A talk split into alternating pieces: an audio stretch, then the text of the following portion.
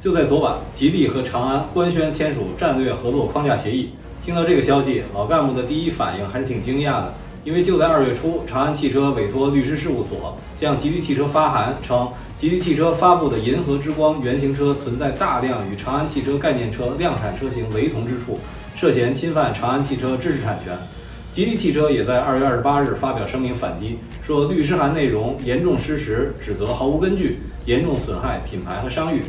当时坊间认为这一争端和曾经担任长安全球设计总监、首席品牌运营官的陈正跳槽吉利不无关系。毕竟陈正是长安一手培养的、肩负重大责任的年轻干部，到了直接竞争对手那里，任谁都会有些意难平。然而，仅仅过了两个月，两个巨头就从激烈互怼到官宣重大合作，其中的转变显然是两个当家人朱华荣和李书福意识到合则两利，斗则两败俱伤，得以迅速的从义气到大局。中间肯定也有协调人的功劳，所以我们在官方照片上看到了站在后排中间的中国汽车工业协会常务副会长兼秘书长傅炳峰。吉利控股集团高级副总裁杨学良也主动通过微博评论说：“小风波不影响大格局、大方向。前面因为双方工作层面沟通不及，产生误解，经过网络放大后，给业界带来误导，凸显了充分沟通与互动的重要性。老干部觉得，双方此次合作有三大看点。”第一，两大巨头都面临转型的现实困难。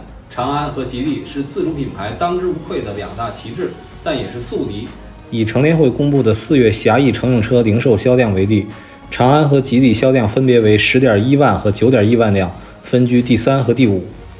而比亚迪十九点四万辆全是新能源车，他们都被比亚迪后来居上所压制，特别是在新能源车转型方面。二零二二年，长安和吉利的新能源车销量占比分别为百分之十九点五和百分之二十三，均低于市场平均渗透率。此前，长安推进的香格里拉计划和吉利的蓝色行动计划均不能算成功。可以说，双方在未来的发展上均面临着很大压力。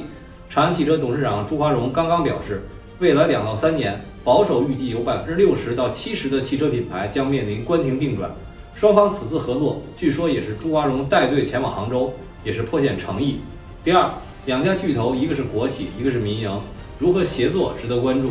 以往类似的组合基本上是以大压小，比如东风和小康。就国内大企业之间的合作而言，一汽、东风、长安的整合一直备受关注，却雷声大雨点小。虽然三方合作的 T 三已经成为出行市场巨头，但毕竟只是涉足了单一领域。在国外，大企业之间的合作也不少，但很难说有什么非常成功的案例。比如说，戴姆勒和宝马在出行领域的合作半途而废。其实，长安和吉利在战略层面都相当的开明。长安与华为、宁德时代合作的阿维塔，打造了国家队级别的优势互补范例；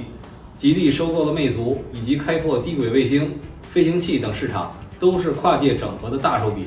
双方此次的合作，希望也不只是一场修复友谊的沟通。第三，双方会在哪些领域合作呢？从公报上看。在新能源领域，双方将在电芯、充换电技术、新能源汽车产品安全、新能源产业布局进行合作；在智能化领域，将围绕芯片、操作系统、车机互联、高精地图、自动驾驶等展开合作。双方还将共同开展动力平台、动力技术的合作，探讨海外发展、出行生态的合作共享，并在工业互联网、区块链、供应链资源、数字碳管理及碳交易等领域展开合作。共享前瞻技术的应用发展，可以说范围非常广。其意义正如傅炳峰所说，双方合作有利于打造中国汽车大品牌形象，催生行业协同效应，并在产业高质量发展和行业高强度竞争下，开启了企业高水平竞合的新局面。在广的基础上，就看怎么深入了。老干部觉得，首先双方可以在信息上互通有无，避免无序和无效竞争，共同服务好用户。其次，双方可以共享新能源和智能化领域的先进成果，以及增量供应链，降低成本。第三，双方还可以通过合资等方式，共同探索新的技术或共同打造新的品牌，推进新汽车的持续创新。更有看点的是，双方还有可能协同出海，在市场资源、产能、品牌等方面合作，共同塑造中国汽车高品质形象。从比亚迪人挡杀人，佛挡杀佛的表现上看。中国几大传统自主品牌的市场格局已经改变，几家传统巨头面对的压力是共同的，谁不咬紧牙关，就有可能很快被淘汰。所以，长安和吉利的合作开了个好头。我想，任何一家的目的都不是为了搞垮比亚迪，而是共同提高中国汽车在世界的地位和形象。也许之后长城加谁，奇瑞加谁，也都给业界留下了想象空间。特别是在规模化成为下一步竞争的关键背景下，相信一些有能力、有特点的新势力企业也会考虑新的合作整合之路。